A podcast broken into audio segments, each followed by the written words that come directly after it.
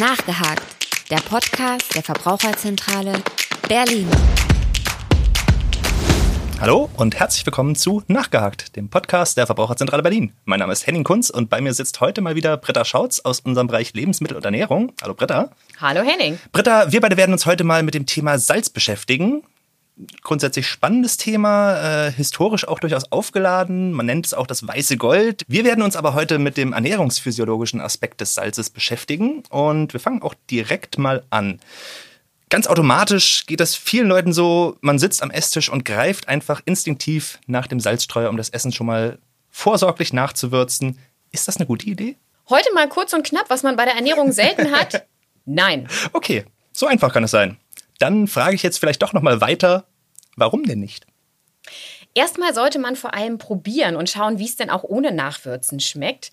Es sei denn, man weiß von vornherein, der Koch hat mir schon gesagt, er hat das Salzen heute vergessen aber ansonsten braucht man das Nachwürzen oft nicht. Und bei einigen Menschen ist es eher ein Automatismus, dass ja. man gar nicht drüber nachdenkt und sofort zugreift. Und es ist aber ein schlechter Automatismus. Denn was wir heute auf jeden Fall besprechen wollen, ist, dass ein zu hoher Salzkonsum leider überhaupt nicht gut ist für unsere Gesundheit. Okay, dann wollen wir da doch gleich mal nachhaken. Ähm, was heißt denn jetzt konkret ein zu hoher Salzkonsum? Den Erwachsenen empfiehlt die Deutsche Gesellschaft für Ernährung pro Tag nicht mehr als 6 Gramm Salz aufzunehmen. Das entspricht etwa einem gestrichenen Teelöffel. Okay. Das klingt jetzt natürlich so, als könnten wir das einfach nachsalzen, aber der größte Teil des Salzes, den wir aufnehmen, der steckt gar nicht in dem Salz, das wir durchs Nachwürzen zu uns nehmen, sondern in den Produkten. Das machen wir am besten gleich nochmal genauer. Und die Realität sieht leider auch ganz anders aus. Männer in Deutschland nehmen im Schnitt etwa 10 Gramm Salz zu sich und Frauen 8,4, also deutlich zu viel. Und es sind etwa 75 Prozent der Männer und fast 70 Prozent der Frauen, die hierzulande mehr als die Empfehlung essen. Und das hat natürlich auch leider gesundheitliche Konsequenzen. Das klingt jetzt schon mal etwas ungünstig. Wie sieht es denn bei den Kindern aus? Ganz spannend ist, wir hatten ja beim Bereich Zucker und süße Lebensmittel auch, dass so eine Vorliebe für Süßes angeboren ist. Mhm. Bei Salz ist das nicht so. Säuglinge mögen nämlich überhaupt gar kein Salz. Das ist ganz spannend. Und Kinder entwickeln diese Vorliebe eigentlich erst im Alter von so zwei bis drei Jahren. Und die Empfehlungen liegen für ein- bis dreijährige Kinder bei maximal zwei Gramm und bei der Altersgruppe darüber bis sechs bei drei Gramm und bei den Kindern bis 10 bei maximal 5 Gramm. Und über 10 gilt dann der gleiche Wert wie für die Erwachsenen, also maximal 6 Gramm. Aber ganz wichtig ist, um diese Vorliebe nicht aufzubauen, sollten auch Gerichte für Kinder nicht zu stark gesalzen werden. Mhm. Ja, dann kann man gleich frühzeitig ansetzen, das ist natürlich gut. Gut, nun hört man ja durchaus auch häufig, dass wir ohne Salz eigentlich gar nicht überleben können. Also es scheint doch ein essentiell wichtiger Bestandteil zu sein. Wie kann man da eine Balance finden? Und ist das wirklich so? Brauchen wir Salz? Einerseits ist Salz ganz, ganz wichtig gewesen, auch in unserer Geschichte. Du hast es eben schon gesagt, man nennt es das weiße Gold. Und Salz war schon immer ganz, ganz wichtig, um Lebensmittel länger haltbar zu machen. Die hat man dann gesalzen. Und natürlich auch, um den Geschmack zu verbessern. Klar. Aber es ist nicht nur für die Lebensmittel wichtig, sondern auch an vielen elementaren Stoffwechselprozessen in unserem Körper beteiligt. Jetzt mal ganz einfach ausgedrückt, Salz besteht ja aus den beiden Mineralstoffen Natrium und Chlorid. Und Natrium ist unter anderem verantwortlich für die Regelung des Wasserhaushaltes im Körper und auch für die Reizübertragung von Muskel- und Nervenzellen. Kann man okay. sich vorstellen, das ist schon echt wichtig. ja. Und Chlorid zum Beispiel ist Bestandteil der Verdauungssäfte. Und genau deswegen gibt es auch eine untere Grenze für die Salzzufuhr, weil wir ja eben bestimmte Mengen davon brauchen. Die liegt aber bei etwa geschätzt 1,4 Gramm, also deutlich geringer als die äh, empfohlene Höchstzufuhr. Da muss man sich jetzt nicht groß anstrengen, um auf diese 1,4 Gramm zu kommen, ja. Nee, das schafft man eigentlich sehr, sehr schnell. Okay. Gut. Wenn jetzt aber gerade diese Mineralstoffe so wichtig sind, was ist dann konkret das Problem mit einem zu hohen Salzkonsum? Hier ist es ganz klar, so ein zu viel des Guten kann die Gesundheit beeinträchtigen und zwar negativ, denn ein hoher Salzkonsum kann unter anderem den Blutdruck in die Höhe treiben. Der Blutdruck wird durch verschiedene Faktoren beeinflusst, dazu gehören auch die Gene, das Gewicht, aber eben auch der Salzkonsum. Und Natrium hat über seinen Beitrag zum Wasserhaushalt eben auch eine Wirkung auf den Blutdruck. Mhm. Und ein zu hoher Blutdruck, der kann im Laufe der Zeit wichtige Organe schädigen, wie das Herz, die Herzkranzgefäße, das Gehirn, die Nieren und auch die Blutgefäße an sich.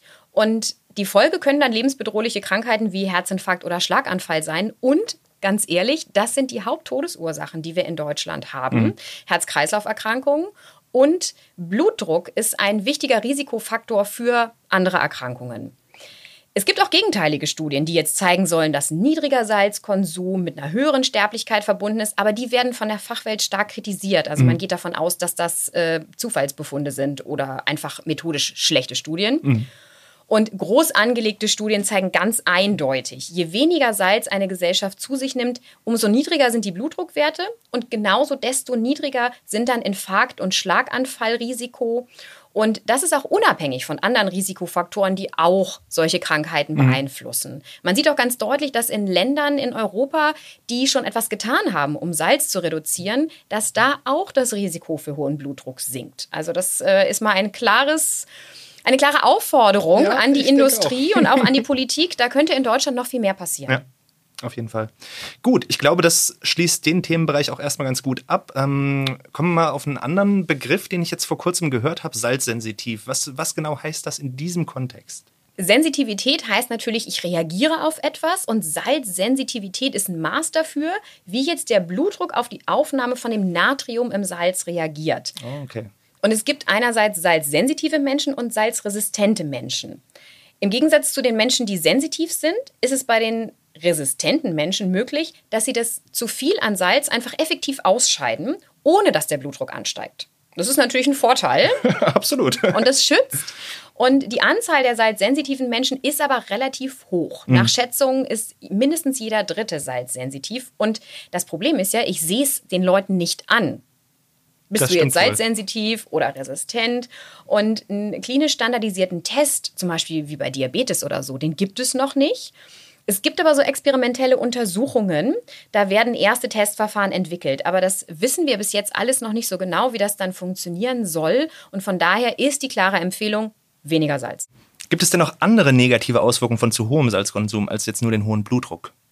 Ja, die gibt es auf jeden Fall. Salz gilt nämlich auch als wahrscheinlicher Risikofaktor für die Entstehung von Magenkrebs. Auch natürlich was, was man eher vermeiden sollte. Ja. Und zudem scheint es sogar auch noch die Darmflora negativ zu beeinflussen. Man findet ja immer mehr über die Darmflora mhm. raus und wie wichtig die eigentlich für den Menschen ist.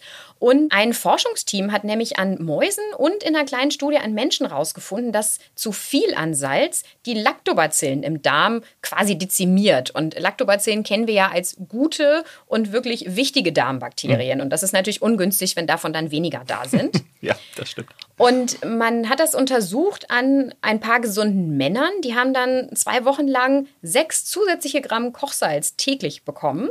Und die Probanden haben ansonsten ihre Essgewohnheiten ganz normal beibehalten. Aber eben Salz war doppelt so viel als empfohlen. Mhm. Und die Lactobacillen haben auch bei den Menschen wirklich empfindlich reagiert. Und die meisten waren nach 14 Tagen erhöhter Salzaufnahme gar nicht mehr nachweisbar. Das okay. ist natürlich wirklich, ähm, ja, genau. Das ist, sind eher schlechte Nachrichten oder eben wirklich der Appell, nicht so viel Salz. Eindeutig, der Appell. Und zudem gibt es gerade aktuell noch eine Pressemitteilung von einem Forschungszentrum mit einem Hinweis auf Studienergebnisse, die zeigen, dass erhöhte Natriumkonzentrationen im Blut die Fresszellen des Immunsystems, das sind wirklich die Zellen, die Eindringlinge wirklich zerstören mhm. können, also krankmachende Bakterien, Viren und so weiter. Und die werden durch zu viel Salz ausgebremst. Okay, das sind, glaube ich, dann wirklich genug Gründe, seinen Salzkonsum vielleicht mal etwas genauer unter die Lupe zu nehmen und gegebenenfalls dann auch doch mal massiv zu reduzieren.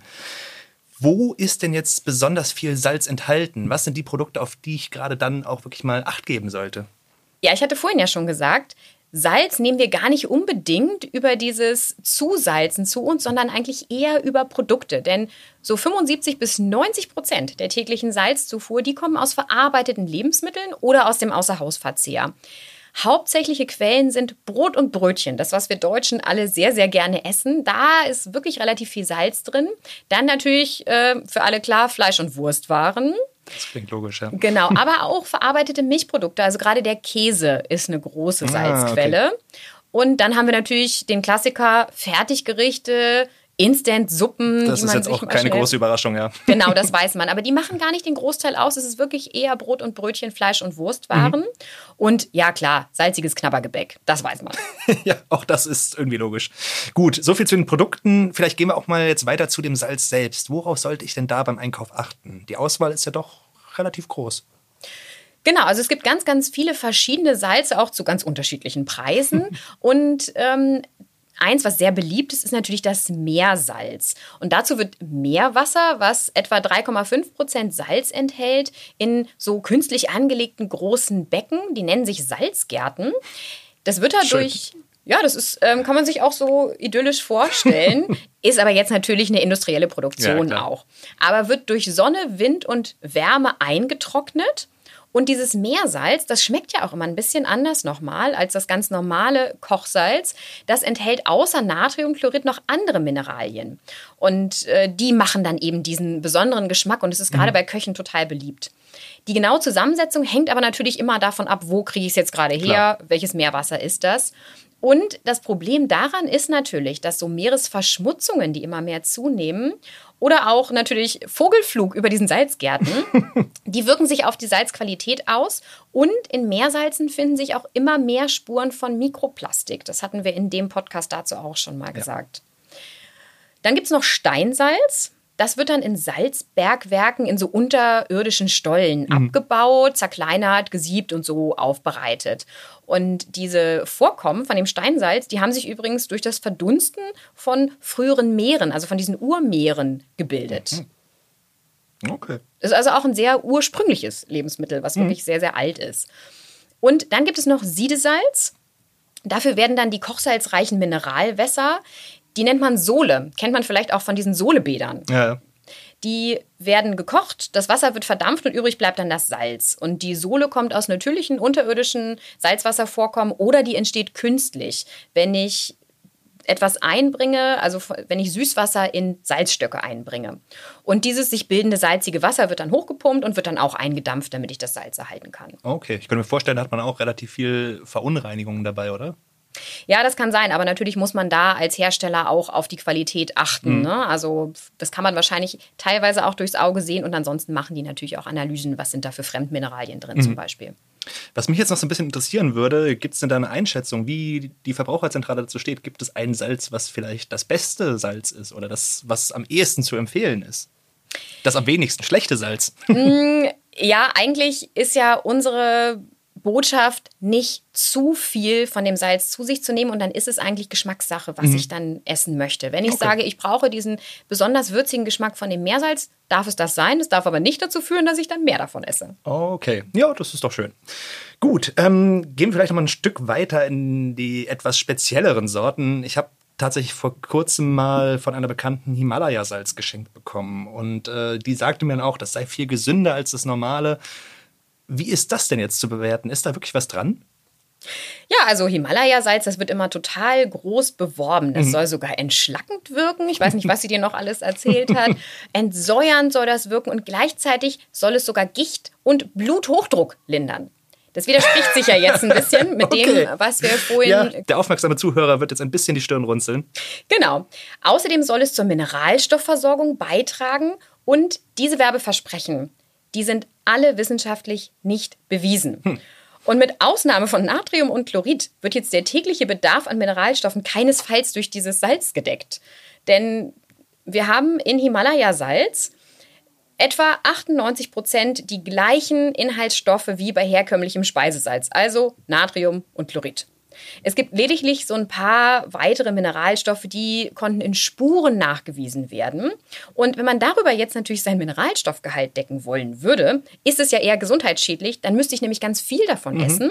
Und dann würde es den Blutdruck unter Umständen ja sogar erhöhen. Okay, ich bin äh, ein bisschen enttäuscht, muss ich gestehen, aber. ja, also als Geschenk kann man das nehmen, man kann damit auch würzen, man soll aber bitte nicht daran denken, dass das besser ist als anderes Salz. In der Werbung wird es natürlich so dargestellt dargestellt und das herkömmliche Salz wird dann total verteufelt mhm. und als schädlich dargestellt. Aber irgendwie muss man ja den hohen Preis dafür auch rechtfertigen. Natürlich. Ne? Und Spannenderweise, wusstest du das schon, das kommt übrigens gar nicht aus dem Himalaya. Da kann man sehr schlecht Salz abbauen. Das kommt meistens aus Zentralpakistan und das ist ähm, einige hundert Kilometer entfernt. Quasi eine doppelte Mogelpackung. Na gut. Genau, also es muss dann sogar auch draufstehen, woher es kommt. Sonst wäre das sogar eine Irreführung oder Täuschung. Okay. Na gut. Da wäre jetzt noch mal so ein bisschen die Frage, wie genau wird das denn eigentlich kontrolliert? Also gibt es da rechtliche Regelungen, die den Umgang damit irgendwie regulieren? Ja, es gibt jetzt nicht so feste Gesetze dazu, aber ähm, wir haben ja den überwiegenden Teil der weltweiten Salzproduktion, der entfällt auf Steinsalz und der Rest auf Meersalz. Und für Salz gibt es auch keine Leitlinie im deutschen Lebensmittelbuch. Es gilt aber ein Codex Alimentarius Standard von 2012. Und darin ist Speisesalz beschrieben, wie es beschaffen sein muss. Und mhm. es soll ein kristallines Produkt sein, das im Wesentlichen aus Natriumchlorid besteht, das aus dem Meer gewonnen wird, aus unterirdischen Salzlagerungen oder natürlichen Sohlevorkommen gewonnen wird. Und der Natriumchloridgehalt, der darf nicht weniger als 97 Prozent betragen. Und für gesundheitsschädliche Stoffe, wie eben, wie du meintest mit den Verunreinigungen, mhm.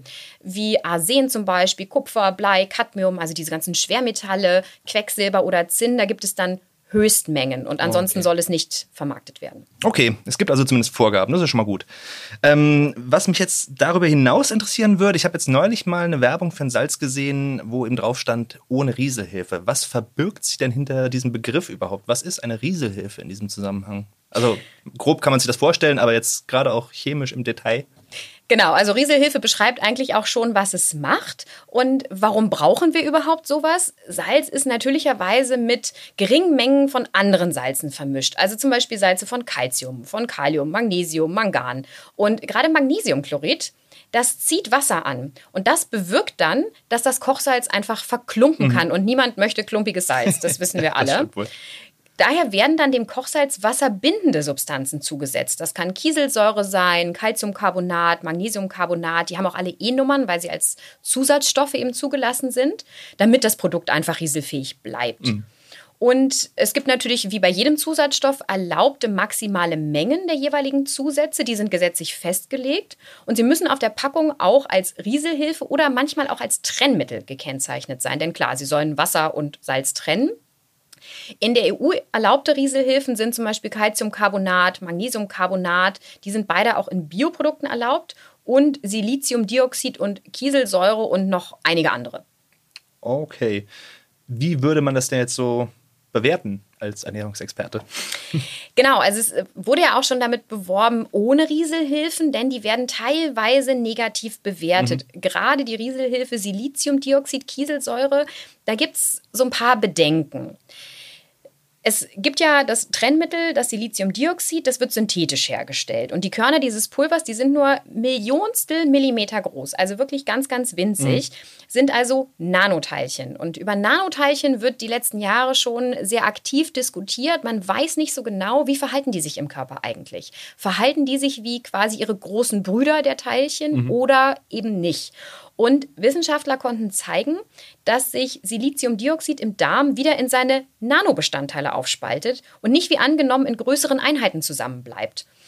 Und bis jetzt ist noch nicht bekannt, ob diese Nanoteilchen einfach ausgeschieden werden oder ob sie die Darmwand passieren können und damit in den Körper gelangen.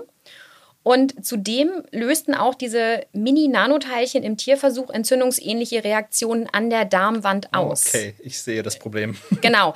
Wir wissen jetzt nicht genau, ist das beim Menschen auch so, aber Experten vom BUND, die raten dazu, Produkte mit Siliziumdioxid zu meiden. Und ähm, wenn man das gerne möchte, kann man das auch. Im Handel gibt es auch Produkte ganz ohne mhm. Rieselhilfen, so die, die du auch sowieso schon gesehen hast und vor allem in Bioläden. Okay. Gut, ja, dann gehen wir doch direkt mal weiter und kommen zum nächsten heiß diskutierten Thema in dem Bereich Salz, nämlich das Thema Jod. Warum sollte man jodiertes Salz kaufen? Sollte man das überhaupt? Ja, genau, klare Antwort. Ja, solange nicht eine bestimmte Erkrankung vorliegt, sodass mein Arzt sagt, das sollte ich vielleicht nicht nehmen. Also mhm. das kann zum Beispiel eine Schilddrüsenerkrankung sein. In der Regel wird es dann auch gut vertragen, aber da muss man immer genau schauen mit den Medikamenten. An sich hört man jetzt viel in den Medien auch sogar von Jodvergiftungen und so weiter. Da mhm. ist aber auch nicht wirklich was Wissenschaftliches dran. okay. Das Problem ist, wir hatten früher einen großen Jodmangel in Deutschland, weil die Böden einfach jodarm sind. Und das führt dann zu dieser Kopfbildung. Mhm. Da gibt es noch diese alten Bilder und eben zu Problemen mit der Schilddrüse, weil die braucht Jod, um bestimmte Hormone zu produzieren. Mhm. Und laut der aktuellen Daten vom Robert Koch Institut ist die Jodversorgung der deutschen Bevölkerung immer noch verbesserungswürdig. Man hat ja extra Jod zum Salz gegeben, weil man dachte, okay, da nehmen die Leute etwa gleich viel von, dann dosieren wir das so, dass dann die Jodversorgung gesichert ist. Mhm. Ansonsten ist Jod halt viel in Fisch oder in Milchprodukten drin. Und bei den Kindern und Jugendlichen, da zeichnet sich sogar ein rückläufiger Trend ab. Und das könnte natürlich dann auch zu Erkrankungen führen. Gerade aber für Frauen im gebärfähigen Alter ist das Risiko, wenn ich zu wenig Jod aufnehme, total hoch. Denn eine gute Versorgung ist für Schwangere und Stillende ganz, ganz wichtig, weil das Kind das für die körperliche und geistige Entwicklung braucht, auch schon vor der Geburt. Und ähm, genau, da muss man eben sicherstellen, dass man genug Jod aufnimmt. Und in Deutschland können leider die Hersteller von Fertigprodukten oder auch von Brot selber entscheiden, ob sie jetzt jodiertes Speisesalz nehmen für die Produkte. Und ähm, eine Studie aus Gießen weist darauf hin, dass in den letzten Jahren deutlich weniger Jodsalz eingesetzt wurde für verarbeitete Lebensmittel, gerade für Brot und Backwaren. Und die Ergebnisse zeigen, dass nur etwa 30 Prozent dieser industriell oder handwerklich hergestellten Produkte Jodsalz und nicht nicht jodiertes Salz enthalten. Mhm. Und es gibt aber Modellrechnungen, die sagen, wenn wir eine gute Jodversorgung sicherstellen wollen in Deutschland, ist es nur möglich, wenn etwa 40 Prozent der Lebensmittel mit Jodsalz produziert werden. Okay. Das trägt also zu einer guten Jodversorgung bei. Wer hätte es gedacht? gibt es denn jetzt jodiertes Speisesalz auch ohne Rieselhilfen? Ja, das gibt okay. es auch. Auch meistens in den Bioläden. Da muss man einfach mal schauen und wirklich das Salzregal vielleicht mal genauer unter die Lupe nehmen. ja, kann vermutlich generell nicht schaden. Das haben wir jetzt heute schon so ein bisschen gelernt. Gut, ähm, zum Abschluss vielleicht. Was kann ich tun, um meinen Salzkonsum auch einfach ein Stück weit im Blick zu behalten? Vielleicht jetzt gar nicht mal direkt zu reduzieren, aber einfach so ein bisschen zu wissen, was ich da überhaupt zu mir nehme, so tagtäglich. Der erste Tipp, und der ist wirklich auch ein sehr guter Tipp, aber leider ein anstrengender, ich sollte möglichst oft frisch kochen. Keine Fertiglebensmittel einsetzen. Dann habe ich nämlich selber natürlich Einfluss auf die Salzmenge und habe meinen Salzkonsum besser im Blick. Und ganz spannenderweise zeigen Studien, dass man meistens viel weniger nachsalzt, als man zum Beispiel Salz über diese salzhaltigen Lebensmittel aufnimmt. Mhm. Und auch hier der Tipp, durchhalten und Tee trinken ist äh, hier ganz doll gefragt, denn diese Präferenz für den salzigen Geschmack haben wir gelernt, die kann man sich antrainieren, die kann man aber auch wieder abtrainieren. Mhm. Wenn man jetzt den Salzgehalt in den Gerichten dann schrittweise reduziert, immer mal wieder ein bisschen weniger, dann bekommen die Geschmacksrezeptoren auch Zeit, sich daran zu gewöhnen und vielleicht auch mal die anderen Geschmacksrichtungen in dem Essen besser wahrzunehmen. Denn Salz übertüncht ja auch viel. Und dann gelingt das auch bis zu einem gewissen Grad relativ problemlos. Stattdessen kann man dann viele frische Kräuter und auch Gewürze einsetzen. Gerade auch asiatische Gewürze, die ähm, viel Geschmack mitbringen, die sind auch immer ein guter Tipp. Hm. Hat vielleicht auch für den Einzelnen den Vorteil, dass man doch eine etwas äh, reichhaltigere Geschmackspalette hat beim Essen. Auf jeden Fall. Also sollte man wirklich mal testen. Denn wie gesagt, Salz deckt viele andere Geschmäcker einfach ab. Und das lohnt sich da nochmal neue Sachen auszutesten. Mhm. Und zweiter wichtiger Punkt, die salzhaltigen Produkte, die ich vorhin schon erwähnt hatte, die einfach reduzieren und, wenn ich im Supermarkt einkaufen gehe, wirklich gezielt immer auf die Salzangabe in der Nährwerttabelle gucken und die Produkte miteinander vergleichen. Und dann innerhalb der gleichen Kategorie, zum Beispiel Pizza oder Wurst, da kann ich ja dann wirklich das Produkt mit weniger Salz nehmen. Auf jeden Fall. Das ist jetzt erstmal grundsätzlich ein schöner Tipp, scheitert aber vielleicht bei dem einen oder anderen daran, dass er gar nicht so genau weiß, wie viel Salz ist denn jetzt viel. Wir haben jetzt natürlich schon mal die Tagesmenge ein bisschen bekommen, aber wie kann ich denn jetzt wirklich effektiv den Salzgehalt in Fertigprodukten auch bewerten? Als Verbraucher. Mhm. Das ähm, haben wir früher den Verbrauchern immer als Ampelcheckkarte mitgegeben. Das mhm. basiert auf der englischen Lebensmittelampel. Da ist der grüne Bereich für Salz mit Werten bis 0,3 Gramm Salz pro 100 Gramm. Das ist wirklich super, das ist mhm. salzarm. Und Lebensmittel mit mehr als 0,3 und bis 1,5 Gramm Kochsalz, das ist ein mittlerer Gehalt. Hier also nicht zu oft essen und oberhalb von 1,5 Gramm Salz pro 100 Gramm, da liegt die Salzmenge im roten Bereich. Das passiert okay. sehr häufig auch wirklich bei mhm. Wurstprodukten. Und von diesen Lebensmitteln wirklich nur selten etwas essen. Besser ist es hier, eine salzärmere Variante zu suchen. Und ähm, nicht wundern, es gibt auch auf wenig verarbeiteten Lebensmitteln steht der Salzgehalt in der Tabelle. Das heißt jetzt aber nicht, dass dort Salz zugegeben wurde, zum Beispiel bei sowas wie Couscous oder so, sondern dass natürlicherweise Natrium enthalten ist und mhm. über einen bestimmten Faktor muss dann der Salzgehalt berechnet werden. Das steht so in den ähm, Lebensmittelgesetzen quasi, dass das so passieren muss. Heißt aber nicht, dass der Hersteller was dazugegeben hat. Weil es ja bei uns doch auch immer wieder Thema ist, vielleicht jetzt nochmal die Frage, hilft mir denn dabei der Nutri-Score? Dabei beim Salzgehalt leider nicht wirklich. Also einerseits, ja, das ist wirklich schade. Der Nutri-Score ist wirklich eine gute Handreichung, eine gute Hilfe, ist auch eine vereinfachte Nährwertkennzeichnung, in der auch der Salzgehalt mit integriert ist. Also das heißt, dafür werden dann auch Punkte oder Minuspunkte vergeben. Aber es ist ja eine Gesamtbeurteilung. Wir haben ja so eine Gesamtnote, in die noch weitere Inhaltsstoffe, die eher negativ bewertet werden, wie gesättigte Fettsäuren einfließen oder auch der Gehalt von Gemüse zum Beispiel als positiver Inhaltsstoff. Und daraus bildet sich dann eine Gesamtnote. Und aus der Bewertung kann ich jetzt leider natürlich den Salzgehalt und ob das positiv oder negativ ist, nicht ablesen. Aber die Nährwerttabelle und der Salzgehalt, das bleibt mir ja trotzdem erhalten. Ja, das stimmt wohl. Und wir haben ja jetzt auch gelernt, wie wir damit umzugehen haben. Von daher wunderbar.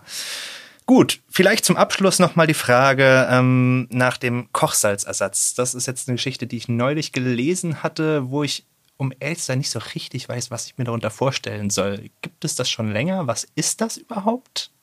Braucht man das? Ja, ganz spannend. Also ähm, das taucht jetzt gerade auf vielen Fertiggerichten wieder auf, aber eigentlich gibt es das schon sehr lange. Unter den Begriff fallen jetzt salzig schmeckende Verbindungen, die aber nicht das Natrium in diesem Salz haben, sondern Kalium, Calcium und Magnesium. Mhm. Das sind dann Verbindungen mit Zitronensäure zum Beispiel oder sowas wie Kalium, Inosinat oder Guanylat findet man dann auch manchmal. das steht da drauf. Und die sind geregelt in der Diätverordnung. Zum Beispiel, wie viel man davon jetzt einsetzen kann pro Produkt oder auch pro Substanz. Und ähm, ja, die Stoffe werden gerade so ein bisschen wiederentdeckt, denn sie wirken einerseits natürlich nicht auf den Blutdruck. Dafür mhm. wurden sie ähm, dann früher immer eingesetzt. Gerade für Menschen mit erhöhtem Blutdruck sollten dann damit salzen, mit diesen Salzersatzstoffen. Und jetzt haben die Hersteller natürlich für sich herausgefunden, wenn ich dann eben kein Natrium einsetze, kein Kochsalz, dann wird der Nutri-Score auch besser. Okay. Und daher werden diese Salzersatzprodukte wiederentdeckt. Okay, okay, okay, ich verstehe. Dann jetzt vielleicht nochmal die Frage, sind sie denn bedenklich? An sich eigentlich nicht. Also okay. sie haben so ein bisschen anderen Geschmack, so ein bisschen metallischer, deswegen kann man davon auch nur eine bestimmte Menge einsetzen. Hm. Aber da es Kaliumverbindungen sind teilweise, sollten Menschen mit Störungen des Kaliumhaushalts, also wer das hat, der weiß das, mhm. oder gerade Menschen mit Nierenproblemen, die sollten sie auf jeden Fall meiden. Es muss aber auch der Kaliumgehalt deklariert werden, wenn ich das einsetze und auch ein Warnhinweis, dass ich das eben bei diesen Krankheiten meiden soll. Das Problem ist aber leider auch noch, die sorgen jetzt natürlich nicht dafür, dass man seine Salzschwelle senkt. Das, was ich gesagt hatte, man kann sich daran gewöhnen, dass Produkte weniger salzig schmecken. Mhm. Das wird ja hier ausgeglichen. Besser wäre es natürlich auch in diesen Fertigprodukten weniger Salz einzusetzen und dann dafür mehr Kräuter. Aber das ist natürlich leider auch teurer. Okay. Wunderbar, wieder was dazugelernt. Britta, vielen Dank. Es war wieder einmal eine sehr spannende Folge. Äh, vielleicht hast du ja zum Abschluss nach dieser doch relativ langen Folge noch mal einen kurzen, knackigen Tipp zur Salzreduktion für unsere Zuhörer zu Hause. Zusätzlich zu dem, was wir schon gesagt haben, Salzstreuer weg vom Tisch, aus den Augen, aus dem Sinn. So einfach kann es sein. Wunderbar, vielen Dank. Vielen Dank auch an unsere Zuhörer zu Hause und bis zum nächsten Mal.